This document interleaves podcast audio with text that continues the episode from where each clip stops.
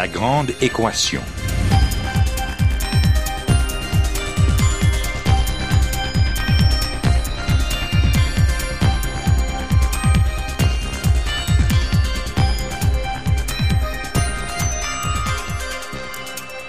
Ici Normand Mousseau, bienvenue à La Grande Équation, votre rendez-vous hebdomadaire avec la science.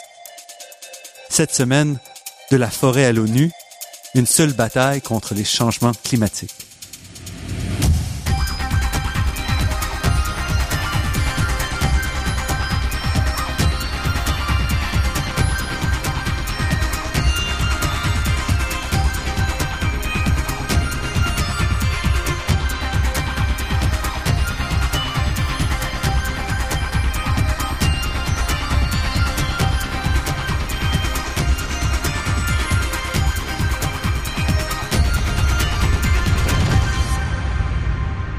On dit souvent que les chercheurs vivent dans leur tour d'ivoire, isolés de la société, concentrés sur des questions pointues qui n'ont finalement que peu d'impact sur la société.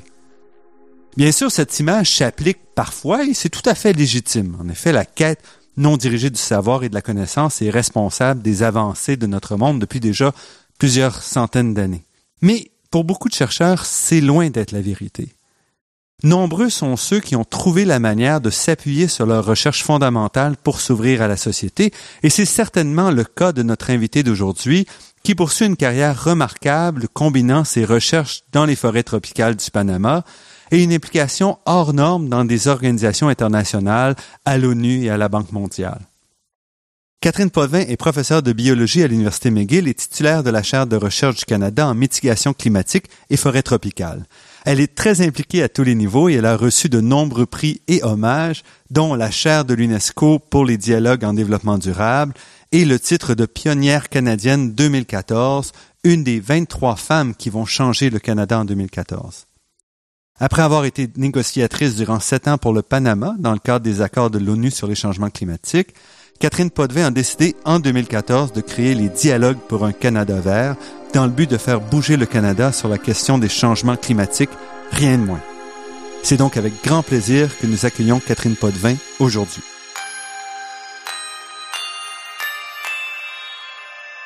Catherine Potvin, merci d'avoir accepté notre invitation. Ben, merci à vous de m'avoir invité. Pourquoi dialogue pour un Canada vert?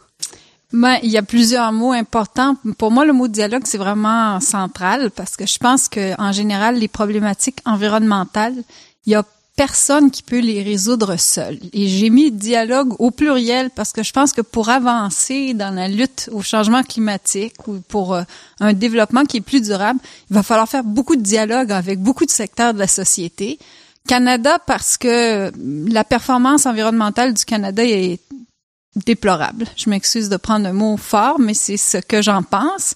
Et puis vert parce que j'essayais de trouver un mot qui nous parlerait d'un avenir euh, durable dans le sens d'un équilibre environnement et société, mais je trouvais que c'était tendancieux au Québec de parler d'un Canada durable pour des raisons politiques. Alors j'ai choisi plutôt le mot vert euh, pour nous parler d'environnement. Donc vous partez d'une euh, d'une observation scientifique que les changements climatiques sont un, sont un état de fait et sont causés en bonne partie par l'activité humaine. Absolument. Vous savez, moi, j'ai une relation très euh, intime avec ça, les changements climatiques. J'ai fait mon doctorat dans les années 80 et euh, j'ai un doctorat en physiologie végétale. Je mesurais la photosynthèse de plantes. Et pour ça, on a un petit appareil qui nous permet de mesurer le dioxyde de carbone, qui est la même molécule que celle qui cause les changements climatiques. Alors, d'une part, à chaque fois que je prenais mon appareil, d'une année à l'autre, la concentration ambiante augmentait. C'est d'ailleurs les chercheurs comme moi, pas moi, là, mais mes patrons à l'époque, qui ont euh, qui ont commencé à, dire il y a un problème, la concentration de, de dioxyde de carbone augmente constamment. Qu'est-ce qui se passe? Et je sais que cette molécule-là, elle absorbe la chaleur parce que l'appareil qu'on utilisait envoyait un faisceau infrarouge, donc de la lumière chaude, sur la, sur l'air. Et quand il y avait beaucoup de dioxyde de carbone, cette lumière rouge, l'infrarouge, était absorbée par le dioxyde de carbone. Donc moi, je l'ai vécu, là, si on peut dire, organiquement, la compréhension des changements climatiques. Alors, ça fait depuis les années 80 que, à défaut de pouvoir dire que c'est mon ma passion, je pourrais dire que c'est ma préoccupation. Et le Canada, dans tout ça, on dit souvent le Canada, bon, il contribue finalement relativement peu au changement climatique parce que euh, on n'est pas si nombreux que ça au Canada. Donc, pourquoi faire du Canada votre préoccupation? Ben, pour deux raisons ou trois possiblement. Bon, je suis, je vis à Montréal en partie en tout cas, et le Montréal reste dans le Canada. Donc, euh, au niveau de responsabilité citoyenne, s'il y a un pays auquel je peux parler, c'est le pays qui me donne un passeport. Deuxièmement, on, aime beaucoup ça dire qu'on n'est pas un grand émetteur, mais on est quand même parmi un des dix pays au monde qui émet le plus. Mais surtout pour moi, où je trouve ça euh, inacceptable, c'est que on est le pire des pays industrialisés au niveau de notre politique de lutte sur les changements climatiques. Donc, on est vraiment le cancre de la classe, internationalement parlant. C'est-à-dire? Cancre euh, au niveau des émissions, au niveau du fait qu'on n'a pas de politique pour les réduire? C'est cancre à tous les niveaux. On est les, les Canadiens avec les Australiens, on est les deux peuples qui émettent le plus de gaz à effet de serre per capita, par personne. Et euh, au niveau de nos politiques, ben on n'en a pas. Savez-vous que la stratégie d'efficacité énergétique du Canada date de 1992 Mais quand même, c'est c'est incroyable. Il faut qu'on arrive sur Terre puis qu'on se mette à, à gérer ce problème-là. Les changements climatiques, c'est sans doute le problème environnemental le plus grave auquel l'humanité est à faire face dans la modernité. Donc c'est pas une farce là. Et vous pensez que des chercheurs peuvent faire quelque chose? Il faut que je pense que les chercheurs puissent faire quelque chose puisque je suis moi-même un chercheur. Alors c'est un peu la justification de ma carrière, mais en fait les chercheurs universitaires, on a un privilège inouï qui est on est là pour penser. Hein? On est on est des gens que la société paye pour lire ce qui se fait, analyser, comprendre et chercher des voies. Alors, je pense qu'actuellement, on a vraiment besoin d'une mobilisation de chercheurs universitaires autour de la solution, des solutions pour faire face au changement climatique. Et on sait qu'ailleurs, hors du Canada, les chercheurs ont été beaucoup plus visibles dans, auprès des différentes administrations gouvernementales, que ce soit en Europe, aux États-Unis, pour justement appuyer et, aider à organiser la, la réponse au changement climatique. Absolument. Actuellement, en France, Madame Ségolène Royal, la ministre de l'Environnement, je sais pertinemment qu'elle a des contacts avec mes collègues dans le milieu euh, universitaire et scientifique. J'ai des collègues qui ont été invités à souper dans son domicile pour discuter de pistes de solutions. Et, et quand j'étais négociatrice euh, pour l'ONU, ça m'avait beaucoup frappé qu'il y avait énormément de pays qui avaient des chercheurs universitaires dans les délégations nationales. Et donc, euh, je pense que c'est un rôle qu'on peut jouer, nous, puisque notre formation nous appelle à regarder une problématique puis un peu à la disséquer. Moi, je suis une biologiste, donc on disséquait des animaux quand j'étais jeune à l'université. Et donc, on apprend à, regarder le fonctionnement des différentes parties et à remettre le tout ensemble. Donc, devant une problématique complexe comme les changements climatiques, je pense que les universités, c'est un endroit important pour chercher des solutions. Et dans un, dans une époque de grande coupure, nos gouvernements coupent beaucoup dans les dépenses, ça, ça coupe dans les, les connaissances, l'accès aux connaissances. Et dans certains secteurs au niveau fédéral, on sait que les chercheurs gouvernementaux n'ont plus vraiment la possibilité d'exprimer ce qu'ils pensent. Il est d'autant plus important que les chercheurs universitaires euh, fassent leur devoir, qui est celui de, chercher des, des solutions puis de les partager avec la société.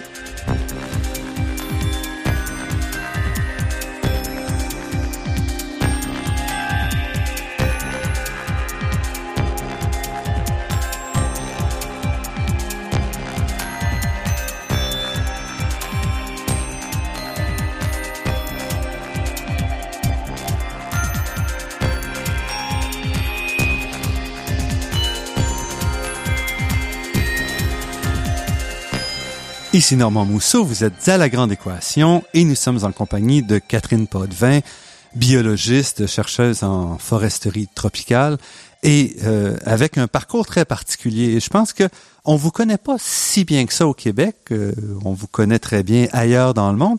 Alors je pense que ça vaudrait la peine justement de, de commencer en présentant un peu votre parcours. Donc vous avez fait vos études au Canada, à Montréal.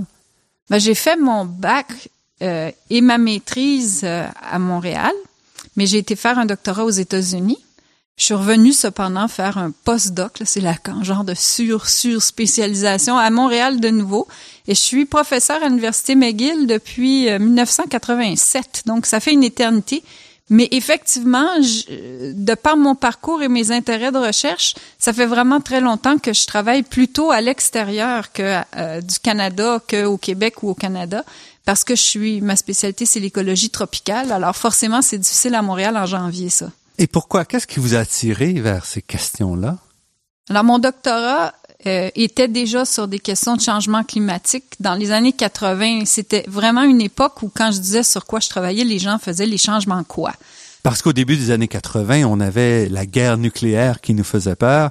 Et avant tout, ce qu'on qu'on imaginait, c'était une transformation brutale associée avec des éléments de guerre beaucoup plus qu'avec l'industrie humaine. Oui, et, et de plus, on était juste au début de se rendre compte que cette atmosphère qui nous entoure dans la planète était en train de modifier sa teneur. Hein. C'était le début. On commençait à regarder comment changeait l'atmosphère et on, on était dans les balbutiements de, de penser à quel effet ça aurait sur le climat.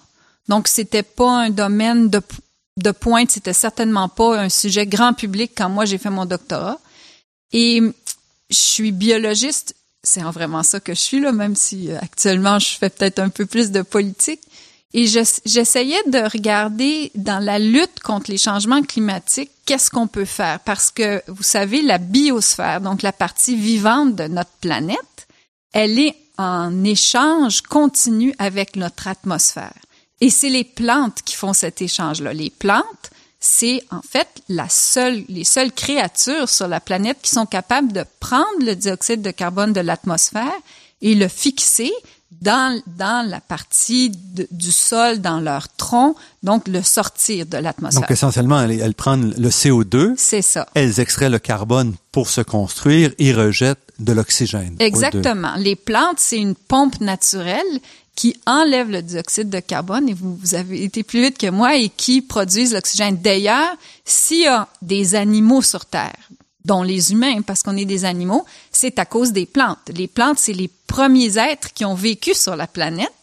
Par cette capacité-là de remettre de l'oxygène dans l'atmosphère, c'est elles qui ont permis aux animaux de se développer parce que les animaux ont fait le contraire. On prend l'oxygène de l'atmosphère et on rejette du dioxyde de carbone. Et donc, pour retourner aux tropiques, ben, dans les tropiques, ça pousse vite. Alors, si on veut essayer de restaurer du carbone dans la biosphère, donc utiliser les plantes pour sortir du carbone de l'atmosphère et le mettre dans la partie terrestre, c'est dans les tropiques où ça va le plus vite. C'est là où c'est le plus efficace. Et puis, donc, vous, vous êtes ciblé là-dessus dès le début. Donc, dès votre doctorat, vous étiez dans les tropiques? Non, j'ai été dans le tropiques euh, peut-être euh, cinq ans après la fin de mon doctorat. Euh, j'ai toujours été intéressée par les écosystèmes perturbés. Hein, j'ai, si j'ai continué en écologie, c'était beaucoup pour chercher des réponses à des solutions aux problèmes que les humains causent à la biosphère. Et j'ai commencé à enseigner un cours à McGill sur la conservation des espèces. Donc, les espèces en voie de disparition, qui est un petit peu mon autre, mon autre dada. Et ça, ça se passe vraiment beaucoup dans les tropiques. C'est ce qui m'y a amené en premier, d'essayer de regarder cette diversité d'espèces dans les tropiques. Et ce qui vous a amené donc à passer beaucoup de temps, entre autres, au Panama. Oui, ça fait euh, plus que 20 ans que je travaille au Panama et j'y passe euh, actuellement la moitié de mon temps, mais pendant 10 ans, j'étais même résidente du Panama et je passais là-bas à peu près sept mois par année. Puis c'est pour ça que nul n'étant prophète dans son pays, comme vous dites, pas grand monde me connaît encore au Québec. Et donc, il y a plusieurs aspects. Ça vous a amené, entre autres, à vous intéresser évidemment à la question de comment gérer la, déforestation. Oui, nécessairement, la déforestation, c'est à la fois un immense problème pour la biodiversité parce que si on coupe la forêt, on peut euh, réellement euh, amener à la disparition d'espèces. Et pour le carbone, c'est un problème parce que le tronc d'un arbre, c'est à 50% du carbone. Donc, si on coupe un arbre et qu'on le brûle, comme on le fait dans les tropiques quand on déboise, ben on émet beaucoup de dioxyde de carbone. Donc euh, le déboisement dans les tropiques, c'est à la fois un problème pour la biodiversité et pour les changements climatiques. Et parmi vos, vos travaux, par exemple, vous vous intéressez justement aux, façons de calculer et de suivre euh, cette évolution-là. Oui, la partie, une des parties peut-être les plus mathématiques du travail qu'on a fait dans mon laboratoire, puis c'est avec une, une jeune étudiante de doctorat qui est maintenant en postdoc euh, à l'Institut Woods Hole euh, aux États-Unis. C'était dans le cadre de sa thèse de doctorat, on a commencé à, à mesurer les incertitudes qu'il y avait autour des estimés de, de, des émissions qui viennent du déboisement. Donc, il faut comprendre que quand on coupe une forêt, qu'on la brûle, on émet du dioxyde de carbone. Et c'est pas facile de mesurer euh, ça de façon précise. Parce que pour le faire, il faudrait que on coupe l'arbre puis qu'on le pèse, puisque le carbone, ben c'est le poids de l'arbre. Mais là, mhm. si ce qu'on veut, c'est éviter de couper la forêt, vous comprendrez évidemment qu'on va pas couper notre arbre pour le peser pour dire combien il y a de carbone dedans. Donc, il faut nécessairement qu'on trouve des façons extérieures, des, des analogies pour estimer le, la quantité de carbone qu'il y a dans un arbre. Et c'est quelque chose qui me passionne. C'est une, une très belle recherche intéressante au niveau scientifique, mais aussi qu'il y a des des conséquences pratiques. Peut-être que vous avez entendu parler qu'il y a un marché du carbone mondial, mhm. c'est-à-dire que des pays industrialisés peuvent compenser leurs émissions en faisant des choses dans les pays en voie de développement qui évitent d'émettre. Et une des propositions, c'est d'aider les pays en voie de développement à limiter le déboisement. Et pour que ça, ça marche et que ça ait un bénéfice réel au niveau de l'atmosphère, mais il faut être capable de mesurer de façon précise la quantité d'émissions de dioxyde de carbone qu'on évite en évitant de déboiser une forêt. Et c'est ici un peu que, que vous faites le lien aussi, parce que une fois que vous avez mesuré ça, c'est, il devient à ce moment-là plus facile de, de valoriser, parce qu'on sait exactement quels sont les gains à le faire ou à pas le faire, quels sont les coûts. Et donc, c'est plus facile de, de pouvoir intégrer ça dans les systèmes de, de calcul internationaux ce que je trouvais très intéressant dans cette idée-là, moi, je travaille principalement avec des peuples autochtones au Panama. Et euh, ce que je trouvais très intéressant, c'est que c'est des gens qui, qui, euh, dans leur façon d'envisager l'utilisation d'une forêt, euh, ne la déboisent pas. Ils vont prendre un peu d'arbres de, temps en temps pour se construire des choses ou des lianes ou d'autres plantes qui poussent dedans.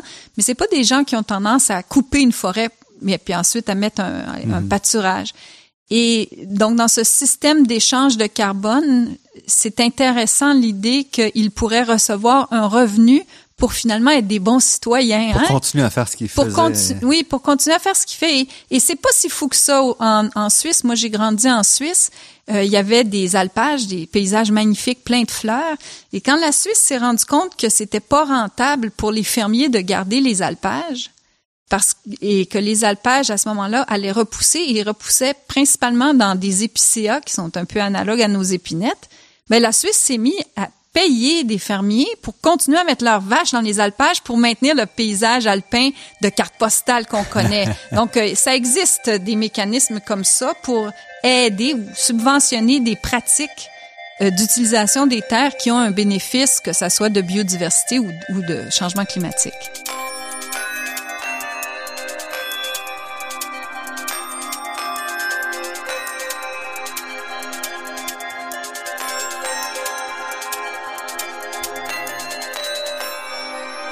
Ici Normand Mousseau, vous êtes à la grande équation sur les ondes de Radio VM et nous sommes en compagnie de Catherine Potvin. Catherine Potvin qui nous expliquait un peu sa carrière universitaire, mais on a vu aussi que les questions qu'elle se pose l'amènent vers la politique et entre autres, elles l'ont amenée à être négociatrice pour le Panama durant sept ans au, aux négociations sur les changements climatiques. Oui, ça a été certainement euh, une période extrêmement fatigante, mais tout aussi passionnante de ma carrière. En fait, ce qui s'est passé, c'est que moi, j'ai toujours pensé que c'est important que les chercheurs partagent leurs résultats avec le public et avec les gouvernements si ces résultats-là ont une importance pour la société. Et dans mon cas, ben, je travaillais sur les, les, l'emmagasinement du carbone dans la forêt tropicale et j'avais toujours fait attention de maintenir le gouvernement du Panama au courant de mes travaux et de mes résultats. Ça, ça me semblait normal, c'était le pays qui, qui me permettait de, de faire avancer mes recherches. Alors en 2005, la conférence des changements climatiques, elle a eu lieu à Montréal. C'était euh, Monsieur Stéphane Dion qui en était le président à l'époque et le Panama s'est tout d'un coup rendu compte qu'ils avaient une collaboratrice qui était à Montréal, donc j'avais pas besoin de billets d'avion. Mais j'avais, je vivais à Montréal, donc j'avais pas non plus besoin d'hôtel. Puis j'étais payée par McGill, alors j'avais pas besoin de salaire. Puis j'avais un autre avantage, je parlais français, anglais en plus d'espagnol. Alors le Panama m'a demandé de joindre la délégation panaméenne parce que cette année-là, euh, un des sujets qui est apparu pour la première fois devant la Convention des changements climatiques, c'était justement l'utilisation des forêts tropicales dans la lutte au changement climatique. Donc, à, ce moment-là, vous apportiez une expertise qui était absolument euh, oui, absolument. Nécessaire, là. Tout à fait. Moi, j'étais tout à fait compétente dans ce sujet-là et euh, je l'ai euh, développé avec passion. J'ai travaillé très très fort. Euh, je me suis rendue jusqu'à la conférence, un peu après la conférence de Cancun, qui était celle de 2010. Donc, j'ai participé, par exemple, à la de façon très centrale à la conférence de Copenhague, l'année où j'ai négocié Copenhague. j'ai été partie 13 semaines dans l'année en négociation. Ça veut dire 13 semaines où j'étais ni au Québec ni au Panama, mais j'étais, comme les autres négociateurs, un peu partout sur la planète, en train d'essayer de, de, faire avancer euh, l'agenda climatique. Il faut peut-être remettre ça un petit peu en, en balance. Donc, le Panama, c'est un petit pays. Oui, le Panama, c'est un petit pays. Mais euh, le Panama a un petit peu euh, la perception au niveau international, un petit peu la position de la Suisse, évidemment, à mhm. une échelle différente. C'est un pays en voie de développement. Mais euh, le Panama a déjà eu un siège au Conseil national, au Conseil de sécurité de l'ONU.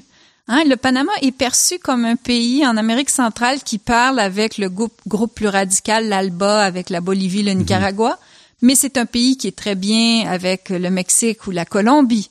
Donc, le Panama, c'est un pays qui est capable de, de rallier les gens. Et c'était une position fort intéressante. Euh, pour une négociatrice parce que moi j'avais pas à défendre des enjeux comme le Brésil euh, et j'avais pas à jouer les mauvais garçons non plus comme d'autres pays et le, Panama était très satisfait d'une position qui essayait de faire avancer un, un débat. Euh, le Panama cependant avait un rôle extrêmement important à jouer au niveau des peuples autochtones parce qu'au Panama, il y a 30% du territoire du pays qui est des territoires autochtones mhm. et les autochtones contrôlent 60% de la forêt primaire du Panama. Et le Panama m'a donné euh, le mandat finalement de défendre les droits autochtones euh, qui était lié à l'utilisation des forêts, ce que j'ai fait avec grand plaisir. Et vous, vous étiez déjà en contact avec les communautés autochtones par votre travail? Oui, c'est ça. ça j'ai commencé à travailler avec les peuples autochtones du Panama en 1993. Imaginez-vous, ça fait longtemps. Et puis, c'est difficile quand même parce que les délégations sont pas tous de, de, taille égale, les exigences sont extrêmement fortes sur les négociateurs. C'est, c'est farouchement inégal, c'est ce que je dirais. Euh, le Panama, les années fastes, on était sept négociateurs, dont plusieurs ne parlaient pas anglais. Et euh, on faisait face à des délégations de 5, 6, 500 ou 600 personnes, voire 1000 personnes. Si on parle des pays, même comme le Canada. Oui, des pays comme le Canada, les États-Unis, le Brésil, l'Union européenne, qui arrivaient avec euh, un, négociateur, quatre, cinq assistants pour chaque sujet de négociation, puis une armée de personnes derrière pour leur donner des conseils. Alors, euh, c'est sûr que c'est pas un terrain de jeu qui est égal pour les pays en voie de développement. Et jusqu'à maintenant, là, hier, je regardais euh, à la télévision les les négociations de Lima parce qu'il y a des enregistrements, donc on peut les regarder mhm. même après. Là, c'est des, donc les négociations de Lima qui sont faites au, début décembre. C'est ça, des, des, négociations du début de décembre, mais ces négociations-là, ils restent enregistrées, on y a accès après. Et donc je regardais euh, les négociations et, et, et j'avais encore ce sentiment quand même d'une grande injustice euh, c'est un problème que les pays développés ont causé, le problème des changements climatiques. Maintenant, les pays développés comme le Canada, les États-Unis, mais même l'Europe, demandent aux pays en voie de développement d'agir dans la lutte au changement climatique euh, sans avoir fait beaucoup de choses et, et la capacité de ces pays en voie de développement de réagir et de, et de répondre et de faire avancer leurs propres besoins me semble très faible comparé aux grandes délégations des pays en voie de, des pays développés. Et vous revenez donc un peu amer de ces, ces, non. Ces années-là? Non, je reviens pas amer. C'était passionnant et moi, je sais qu'est-ce que je suis capable. C'est formidable. Vous savez, moi, je regarde un texte international, de droit international et je sais les mots que j'y ai mis et je sais les concepts que j'y ai mis. Et un jour, euh, je venais de finir euh, une négociation et euh, j'ai annoncé que je retournerais plus négocier. Et puis l'Inde m'a dit, ben, tu peux être assuré que tel sujet que tu défends, on va, on va le défendre jusqu'au bout. Puis quand tu le verras, quand tu le liras, tu sauras que ton esprit est resté même si toi, tu n'es plus là. Donc non, c'était formidable de faire ce travail-là. Ce que je trouve difficile, c'est je comprends pas pourquoi les pays développés qui ont la première responsabilité des changements climatiques ne font pas plus, et particulièrement le Canada qui ne fait vraiment rien. Donc, vous l'avez vu comme négociatrice du Panama, vous avez donc pu voir comment on percevait le Canada de l'extérieur. Alors moi, j'étais toujours très heureuse, je m'excuse de dire ça en ondes, mais c'est vrai, j'étais toujours très heureuse de défendre le, le, Panama, qui était un pays positif, qui essayait de faire avancer les choses, de trouver des solutions plutôt que de défendre le Canada qui avait une position d'immobilisme et qui disait des choses comme avant que la Chine bouge, moi je bougerai pas. Mais moi je pense pas que c'est comme ça. Moi je pense que le Canada doit bouger et je pense que les Chinois doivent faire bouger la Chine, mais je pense pas que nous on peut justifier de ne pas bouger parce que la Chine ne bouge pas. Parce que quand on ramène ça par capita, on a une responsabilité historique et même actuelle immense. énorme. Il y a une négociation qu'on avait eue, euh, c'était je pense à en Thaïlande, à Bangkok, avant la conférence de Copenhague. Et euh, le secrétariat de la, de la Convention des changements climatiques avait invité un professeur de philosophie de l'université Harvard, un spécialiste en morale. Mm-hmm. Et lui, il nous a expliqué deux choses qui étaient vraiment intéressantes. Il disait, si tu as un comportement qui cause un problème, mais que tu sais pas que ton comportement cause un problème, tu as une responsabilité parce que tu as fait un tort. Mais si tu as un comportement qui cause un problème et que tu sais que ça cause un problème et que, tu continues à le faire, là, tu vraiment, vraiment, moralement, pas de justification. Et c'est ça qu'on fait actuellement. Nos émissions au début de l'ère industrielle, on savait pas les conséquences. On devrait en, en assumer la responsabilité. Mais actuellement, avec le rapport du groupe intergouvernemental d'experts sur l'évolution du climat qui nous dit que nous savons que ce sont les émissions humaines qui causent 50% des perturbations climatiques. On sait qu'on fait du tort et on continue. C'est pas défendable. Restez avec nous parce qu'on va continuer cette discussion avec Catherine Potvin après cette pause.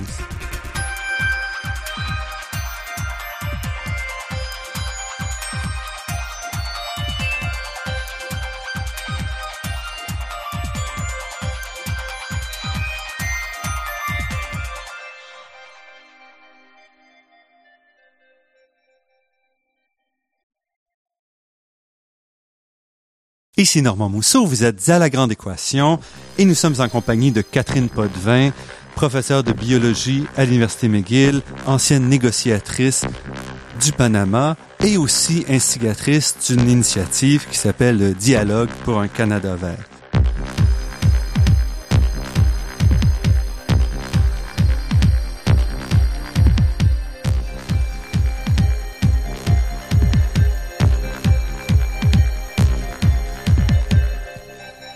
J'aimerais quand même faire un peu le passage. Donc, vous avez défendu le Panama pendant longtemps, et puis vous vous êtes dit, il est peut-être temps de faire pression sur le Canada aussi. Je suis pas sûre que c'est exactement aussi glorieux comme que ça s'est glorieusement que ça s'est passé. Je vous dirais que c'est nettement plus émotif et pragmatique. Alors, euh, Copenhague, c'était une conférence des changements climatiques en 2009.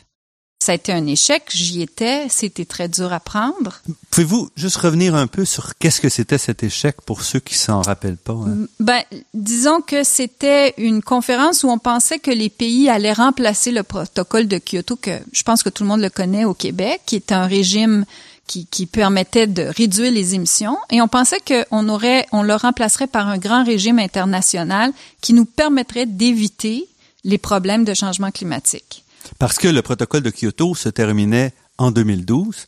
Et donc, il fallait mettre en place une nouvelle, un nouveau protocole qui allait dépasser cette. euh, Voilà, vous m'avez enlevé les mots de la bouche. Et on est, on ne s'est pas entendu sur aucun texte à Copenhague. Et les pays ont mis des, des propositions de réduction qui sont absolument insuffisantes pour éviter le réchauffement de la planète. Donc, non seulement les pays se sont pas entendus entre eux, mais même individuellement, ils n'ont pas réussi à envoyer un signe qui nous suggère qu'ils vont faire les efforts de réduire. Donc, on est un peu dans le vide. Et suite à l'échec de Copenhague, la communauté internationale s'est donné un grand rendez-vous à Paris en 2015. Donc, Copenhague, c'était? 2009. Et juste pour qu'on comprenne la lenteur de tout ça, moi, des fois, je dis c'est le téléroman qui n'en finit jamais. Tout ça a commencé à Montréal en 2005. Un échec en 2009 à Copenhague, puis on renvoie la balle à Paris en 2015. Donc, juste comme ça, s'il y a un échec à Paris en 2015, on renvoie la balle quand? On renvoie la balle en 2020, en 2025. Puis encore, là, ce groupe d'experts internationaux sur l'évolution du climat, le GIEC, nous dit il faut réagir le plus rapidement possible. Il y a urgence. Donc moi, euh, je voyais cette conférence de Paris 2015 qui se profile à l'horizon. J'ai de l'expérience dans les négociations puisque j'étais là euh, jusqu'à Copenhague et même après. Et là, je me suis tout d'un coup là, j'ai eu une, j'ai une petite fille qui est très analytique. Elle a trois ans. Elle avait trois ans à l'époque. Puis elle, elle regarde tout, elle analyse tout. Elle a un sens critique extraordinaire. Là, je l'imaginais dans 20 ans qui me dirait, euh, grand-maman, est-ce que toi, t'étais pas une spécialiste des changements climatiques? Puis là, je vais dire, oui, ma chérie, j'étais vraiment connue aussi, j'avais une chaire de recherche. Puis là, elle va me regarder puis elle va dire, grand-maman, pourquoi est-ce que t'as rien fait? Alors, c'est vraiment ça ma motivation. C'est de me dire, ben là, c'est beau, là, j'ai publié beaucoup d'articles dans ma vie, j'en ai plus que 100. Un de plus, un de moins, ça fait pas aucune différence. Et j'ai beaucoup réfléchi à ce que je pourrais faire et, et j'ai commencé une initiative qui cherche à mobiliser les chercheurs du Canada pour qu'on fasse bouger les choses. Et encore une fois, en vous appuyant un peu sur ce que vous avez vu à l'étranger comme succès, finalement. Absolument. Euh, moi, j'ai été fascinée de regarder de quelle façon le Brésil a réussi à faire face au déboisement dans l'Amazonie. Donc, une des bonnes choses qui est sortie de Copenhague, une des seules peut-être, c'est que le président Lula, à l'époque, le président du Brésil, avait pris un engagement public de réduire le déboisement de l'Amazonie par 80 pas deux, là, 80 Et pour les raisons que vous mentionniez tout à l'heure, Oui. c'est- un grand émetteur de, de gaz à effet de serre. En fait, pour le Brésil, le déboisement de l'Amazonie, c'était leur plus importante source de gaz à effet de serre. Et le Brésil a déjà réussi. Il a déjà ren- rencontré son pari. Les émissions de- du déboisement au Brésil se sont réduites de plus de 70% déjà, et on est juste en 2014. Donc, en cinq ans seulement, ils sont déjà presque à une cible qui s'était fixée pour 2020. Oui, ils sont ils ont réussi presque à atteindre leur cible et ils sont six ans plus tôt que l'échéancier qui s'était donné. Puis j'ai donc parlé avec mes collègues brésiliens en disant mais comment est-ce que vous avez réussi à faire ça? Parce que bon vu d'ici ça a peut-être l'air simple mais c'est extraordinairement compliqué là. réduire le déboisement dans l'Amazonie c'est aussi compliqué que de s'attaquer au sable bitumineux là c'est euh, un- un projet de société. Et moi, ce qu'ils m'ont dit, c'est que les chercheurs universitaires s'étaient mis à collaborer avec les gouvernements, avec la société civile, et que cette coalition-là avait réussi à impliquer finalement le- les partenaires d'affaires, et que c'est comme ça qu'ils avaient réussi à avancer. Donc, je pense que euh, les chercheurs universitaires peuvent être euh, un des groupes qui peut essayer de de contrer l'espèce de côté amorphe qu'on a, ou le défaitisme ambiant face au changement climatique au Canada. Mais ce que ça montre aussi, c'est qu'une volonté politique peut faire euh, des merveilles, finalement. Absolument. Mais la volonté politique, elle ne viendra que des citoyens. hein. Pour que nos gouvernements aient une vo- volonté ou un courage politique, à moins que ce soit des gens d'une grande, grande, grande conviction, elle va venir, cette volonté-là, que s'ils sentent, un, qu'il y a des choses qu'ils peuvent faire qui est facile, et c'est peut-être là le rôle des chercheurs, et deux, que derrière ces solutions-là, il y a des gens qui les veulent. Et puis, au niveau, donc au niveau du Brésil, on se retrouve aujourd'hui avec une cible, un succès absolument remarquable parce que c'est un immense pays, on parle de corruption, donc c'est pas un pays facile à, gérer ou à transformer. Oui, le Brésil, c'est un succès fantastique. Puis non seulement le Brésil a, réellement réussi à régler le problème du déboisement, ils se sont mis en plus maintenant à reboiser d'immenses zones du pays et dans des zones hautement densément peuplées autour de Rio et de Sao Paulo. Donc, je peux pas comprendre ou je pourrais pas admettre que les Canadiens, les Québécois soient plus incapables que les Brésiliens. Donc pour moi, il y avait un petit peu une question d'orgueil là, de dire ben si les Brésiliens sont capables de le faire, pourquoi est-ce que nous Avec on serait une pas économie quand même beaucoup plus faible que celle ça. du Canada. Fait qu'il y avait pas une quand j'étais jeune là, il y avait un slogan publicitaire tout le monde le fait, fait le don. Fait qu'on pourrait peut-être commencer les Brésiliens les Brésiliens le font, faites le faisons-le.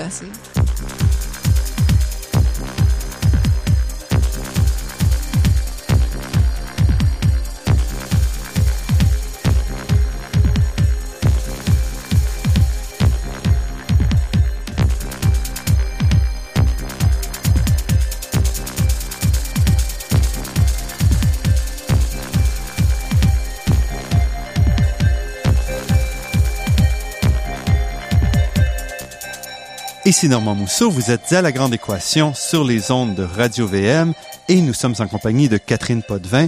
Donc, vous avez lancé cette initiative qui a pour but de rassembler des chercheurs d'à travers le Canada afin d'avancer sur les changements climatiques. Qu'est-ce que qu'est-ce que vous voulez atteindre? Ben, au Canada actuellement, il y a un vide. Hein? on n'a pas de stratégie de changement climatique canadienne. Le Québec se démarque de ça. On a une bonne stratégie. La Colombie-Britannique aussi, mais c'est tout. Donc, il y a un vide ici, on ne sait pas où est-ce qu'on s'en va. Il y a des actions qui sont pas coordonnées dans différentes parties du Canada, mais au niveau international, c'est pas le Québec qui parle ni la Colombie-Britannique, ça reste le Canada. Et le Canada qui avait signé Kyoto, qui s'est retiré justement après les après après Copenhague en 2009. C'est ça. Alors donc le Canada qui a qui a vraiment euh, démissionné. Et moi, ce que je me suis dit, c'est que on pourrait rassembler les chercheurs du Canada, mais des chercheurs pas en écologie, euh, tout un, des chercheurs dans plusieurs disciplines. On a des ingénieurs en énergie, des philosophes, on a des gens qui travaillent sur l'élevage, des architectes et des économistes, et de mettre tous ces gens-là ensemble pour proposer des solutions. Il me semble qu'on est rendu là, on est rendu passé de dire c'est un problème l'article fond, on est rendu à dire qu'est-ce qu'on peut faire. Mm-hmm. Et donc c'est ça la mobilisation. Notre initiative s'appelle Dialogue pour un Canada vert. Elle mobilise plus que 60 chercheurs à travers le Canada. Et on est en train de, de finir la rédaction d'une proposition d'un plan d'action climatique pour le Canada qui va s'adresser à trois niveaux de juridiction, donc aux municipalités, aux provinces et puis au fédéral.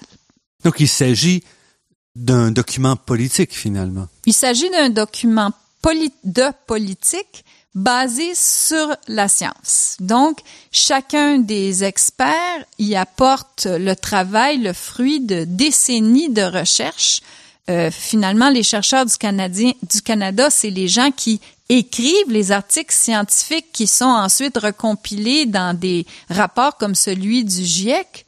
Et donc, euh, ce, document, c'est les meilleures politiques que nous pensons qui peuvent aider le Canada à avancer dans la lutte au changement climatique. C'est très pragmatique. Euh, et c'est, ce n'est pas un document, on n'a pas l'impression que c'est un document qui va être le dernier mot de l'histoire. Au contraire, c'est un document qui est simplement là pour susciter un débat. Donc, en négociation, une des choses que j'ai appris, c'est que tu commences toujours une négociation en mettant ton texte. Hein? Tu mets ton texte et ce texte-là, c'est celui qui va être utilisé pour commencer à parler. Et donc, au Canada, personne parle de la, des solutions des changements climatiques. On se plaint beaucoup des sables bitumineux, puis on arrête là. On se plaint beaucoup du gouvernement qui fait rien, mais on arrête là On cherche pas à voir qu'est-ce qu'on peut faire et c'est ça que nous voulons faire. On veut arrêter de se plaindre puis se passer en mode action maintenant. Donc, c'est pas le mot de la fin, mais c'est de dire, mettons sur la table une proposition. Comme chercheur, on sait qu'il y a toujours plusieurs solutions, mais au moins en voici une qui, à notre avis, peut fonctionner et de là, avançons. Voilà, notre document va être euh, rendu public le 18 mars 2015. 2015 et puis euh, lors d'un événement public dans le cadre du Salon des technologies environnementales qui s'appelle Americana. On a fait un partenariat avec le réseau environnement pour ça. Ce document-là va être donc, notre plan d'action climatique va être rendu public euh, et a été adopté, j'en suis très fière, à la fois par l'ACFAS et par la Société royale du Canada, qui est l'organisme qui qui chapeaute l'Académie des sciences du Canada. Donc, on a vraiment été chercher la reconnaissance des, des institutions peut-être les plus importantes au niveau du savoir universitaire. Et à partir du mois de mars, à partir de 2015, du lancement de notre document, on va inviter les gens à y réagir et à nous, à partager avec nous leur point de vue et leurs propositions. Plutôt, on va euh, inviter les organismes. Alors, on va contacter des organismes de défense des droits humains, des organismes d'affaires, les, les, affaires vertes, certainement, les, les organismes municipaux, les ONG environnementales. Et on va dire, à partir de ce que nous, on a écrit, qu'est-ce que vous, vous aimeriez rajouter? Est-ce qu'il y a mhm. des choses avec lesquelles vous pourriez pas vivre? Euh, on va donc bonifier notre document, le socialiser à l'intérieur de tout, à travers tout le Canada. Et notre but, ça serait euh, de déposer un livre blanc très largement appuyé par beaucoup, beaucoup de secteurs de la société, les syndicats que j'ai oublié de mentionner tout à l'heure, en septembre 2015. Et il nous semble qu'à partir de ce moment-là, ça deviendra très difficile pour les gouvernements de continuer à ne rien faire puisqu'on aurait fait la démonstration de tout ce qui peut, qu'on peut faire. Et à la fois, c'est une approche très scientifique parce que vous remettez votre document finalement sur la table, prêt à être rediscuté, critiqué à plusieurs étapes durant votre processus. C'est un processus complètement qui, qui utilise toutes, de méthodologies euh, scientifiques euh, utilisées en sciences politiques, entre autres. On a fait des enquêtes, on a fait des analyses de documents et effectivement, on utilise aussi euh, peut-être l'outil le plus important de la méthodologie scientifique qui est l'évaluation par des pairs. Alors, le document va être rendu public avec deux séries de scientifiques, les chercheurs qui l'ont écrit qui sont une trentaine, et les chercheurs qui l'ont évalué, qui vont être au moins une quarantaine. Donc, euh, quand même, on parle d'une quantité importante de chercheurs et d'un processus d'évaluation complètement indépendant. Mais encore une fois, vous allez même le faire évaluer par la société d'une certaine façon, parce que entre le premier document que vous allez rendre public le 18 mars et votre livre blanc qui devrait être prêt à, à l'automne ou à la fin de l'été 2015, le document aura encore été une fois critiqué et réévalué et remanché. En fait, je le vois probablement comme deux documents. Je vois un document des chercheurs, mhm. qui est un document avec lequel le monde académique va sans doute se sentir très à l'aise. Et je vois un deuxième document qui est un document socialisé, un document qui a des partenaires en dehors du milieu euh, académique, mais qui sort d'une proposition des chercheurs universitaires. Alors, ce deuxième document-là, effectivement, va avoir reçu, si tout va bien, euh, l'appui, mais va surtout avoir été nourri par beaucoup de groupes de la société. Et jusqu'à présent, actuellement, on est en train de dire aux gens bonjour, on existe, est-ce que vous allez vouloir euh, lire notre document puis réagir? Et la réponse est fort positive. Tout le monde est enthousiaste et nous offre de l'appui. On a l'impression qu'il y a un réel besoin d'être constructif et positif et de d'essayer de dire, ben là, on a un défi, on va se lever les, relever les manches tout le monde ensemble, on va essayer de faire avancer. Et je sais que vous ne pouvez pas encore donner d'informations sur le contenu parce que vous êtes en train de le préparer. Mais ce que vous voyez, c'est qu'il est possible pour le Canada d'aller de l'avant et de faire les, les transformations nécessaires? On pense que non seulement c'est possible, mais c'est souhaitable et à plusieurs niveaux. Alors, les chercheurs s'entendent quand même sur certaines grandes lignes et il y a certaines des propositions qui sont, maintenant qu'on les a pensées, ils semblent extraordinairement évidentes. Si on pense à l'électricité, mm-hmm. euh, l'électricité, c'est quelque chose qui nous permet d'allumer nos maisons, Euh, au Québec, ça nous permet de chauffer. Il y a des d'autres utilisations possibles de l'électricité dans l'avenir, par exemple avec l'électrification des transports dont on parle au Québec. Or, au Canada, on a la Colombie-Britannique qui produit de l'hydroélectricité, donc de l'électricité propre, le Manitoba, le Québec et le Labrador. Alors maintenant, on est en train de regarder ça comme un pays avec une connexion électrique qui va d'est en ouest au lieu d'aller du nord au sud. Et ça, ça permettrait, dans un avenir de quelques décennies, d'avoir un réseau électrique qui est 100% énergie renouvelable. Donc, en s'appuyant sur l'hydroélectricité, pour développer aussi les autres énergies renouvelables que sont l'éolien et le solaire, par exemple. Absolument. Et on pense que c'est tout à fait possible. Les ingénieurs qui travaillent avec nous ne semblent pas voir qu'il y ait de problème. Il y avait peut-être un moment, a eu un moment donné certaines réticences politiques, mais le nouvel accord énergétique entre Mme Wynne et Monsieur Couillard, Québec et Ontario, suggère que les barrières politiques, du moins dans ces deux provinces-là, ont été euh, relevées. Et je regardais pas plus tard qu'hier euh, les émissions de l'Alberta et 20% des émissions de l'Alberta, c'est l'électricité. Alors, il y a des centrales au charbon là-bas. Alors, l'Alberta aurait tout avantage à acheter de l'énergie propre de la Colombie-Britannique, le cas échéant. Et moi, ce que je trouverais assez sympathique là-dedans, c'est que ça crée des marchés pour les provinces qui ont des énergies propres. Et c'est un peu comme récompenser la, la personne qui a bien joué, hein?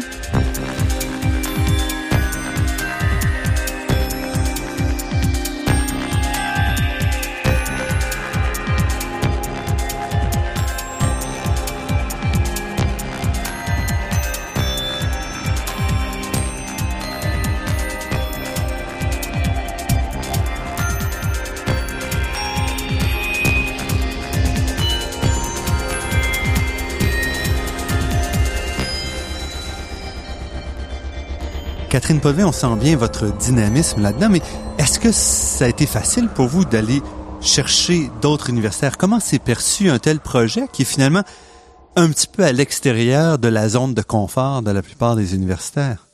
Vous savez, dans la vie, on n'a rien sans rien. c'est sûr que c'est un projet qui est très... Euh, euh, qui, est, difficile. Je travaille extrêmement fort. C'est parfois lourd, euh, mais c'est toujours satisfaisant. Je pense que il faut beaucoup d'écoute. Il faut écouter les craintes des gens, essayer de les rassurer.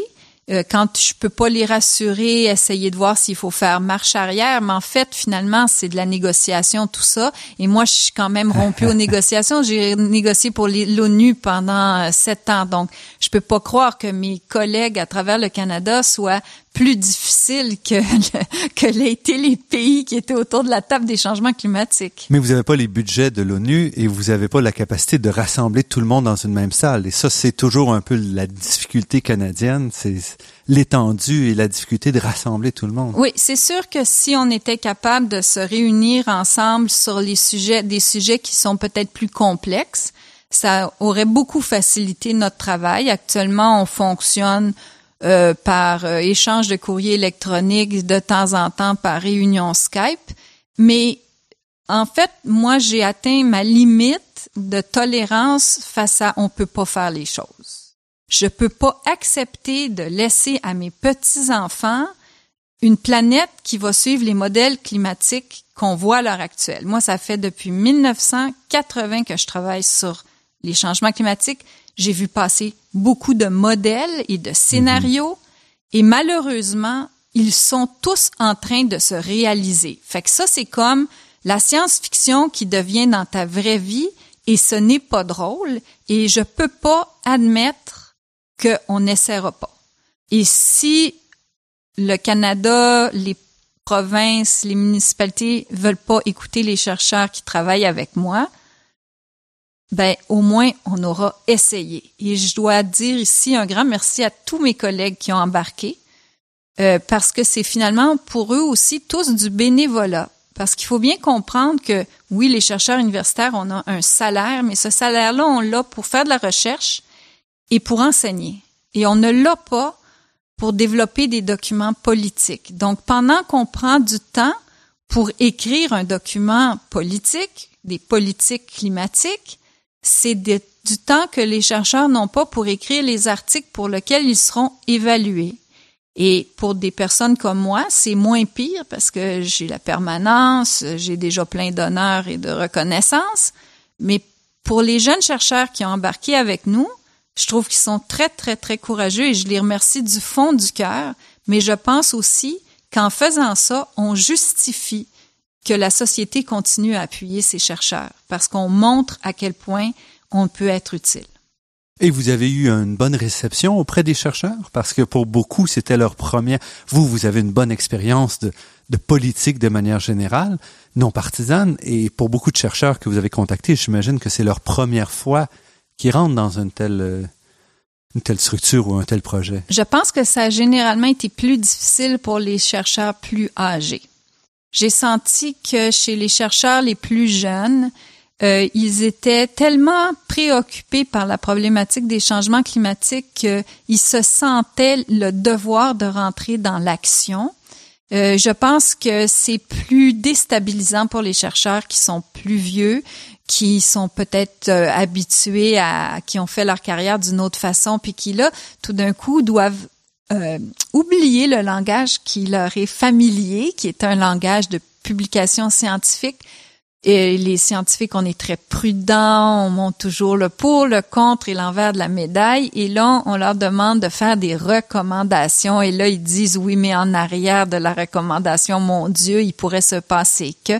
Alors, je pense que ça demande beaucoup de courage, mais en général, euh, la plupart des gens ont accepté. Parce que c'est un doigté que vous devez maintenir, c'est-à-dire qu'il faut à la fois équilibrer pour être sûr que c'est la bonne science, parce que c'est votre approche, puis en même temps, faut que ça soit assez clair pour que ça serve au grand public et aux politiciens et à faire avancer le projet. Oui, exactement. C'est c'est tout un acte d'équilibre et c'est pour ça que on va que le document qui a été rédigé par les chercheurs va être évalué par tout un autre groupe de chercheurs et c'est pour ça qu'on a demandé l'appui de l'ACFAS et de la Société royale du Canada parce que cette évaluation-là par les pairs, ça va donner une couche, une couche supplémentaire de, de, de crédibilité, mais surtout pour nous, ça va nous rassurer que dans l'exercice qu'on a fait, on n'est pas tout d'un coup parti en part sur euh, sur des chimères, mais que vraiment c'est les solutions qu'on a décidé de, de retenir, c'était des solutions qui sont unanimes finalement. Et vous avez une bonne expérience, vous avez assisté à de nombreuses négociations. Est-ce que ça se rapproche ou vous voyez ça vraiment comme quelque chose de très différent de ce que vous avez fait quand vous étiez, par exemple, euh, aux Nations Unies, là, dans, avec ces grandes euh, négociations? Dans les grandes négociations des Nations Unies, les, cherche, les, les personnes qui étaient là, les négociateurs, ils voyaient euh, l'avenir de leur pays devant eux. Mm-hmm. et, et ils se battaient pour une vision de pays euh, avec les chercheurs, euh, c'est plus l'opinion d'une personne et il y en a peu qui comprennent l'importance d'un compromis. La négociation, c'est l'art du compromis. la personne qui m'a appris à négocier me disait, Catherine, une bonne négociation, c'est celle où il y a personne qui en sort très heureux parce que vous avez atteint un compromis. Tandis que si une personne sort très heureuse, ça veut dire qu'elle a mmh gagné. Alors, les chercheurs ont un peu de misère avec ça, je pense, parce que souvent, ils ont l'impression que leur opinion est la meilleure, mais c'est pas toujours le cas. parfois, euh, il y a des solutions euh, qui sont possibles. C'est possible de résoudre un problème de plus qu'une façon. Et vous sentez qu'auprès des chercheurs, le Canada existe? Il y a une vision canadienne ou elle est à construire aussi en même temps? Absolument. Je pense que tous les chercheurs sont unanimes, unis par deux choses une profonde préoccupation quant au changement climatique, mais vraiment profonde, et, et, un désir de voir le Canada relever la tête et, et, et de pouvoir être fier de leur pays. Catherine Povin, là-dessus, je vais arrêter. Je vous souhaite vraiment bonne chance et je dois, pour, euh, pour être ouvert envers tout le monde, mentionner que je suis aussi impliqué à un très moindre niveau dans votre, euh, votre initiative que, que je trouve excellente. Donc, Catherine Potvin, professeure au département de biologie, titulaire de la chaire de recherche du Canada en mitigation climatique et forêt tropicale à l'Université McGill, et aussi fondatrice et meneur, euh, leader de, des dialogues pour un Canada vert. Je vous remercie pour cette entrevue et je vous souhaite encore une fois bonne chance. Merci Normand pour tout.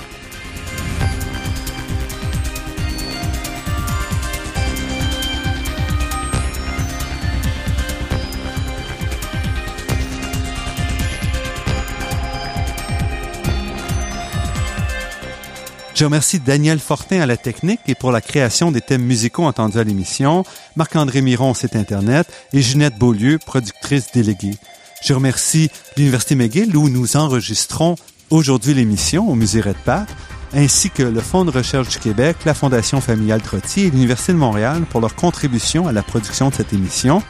Vous pourrez réentendre cette émission en vous rendant sur le site Internet de La Grande Équation L'émission est également disponible sur la page Université de Montréal de iTunes U.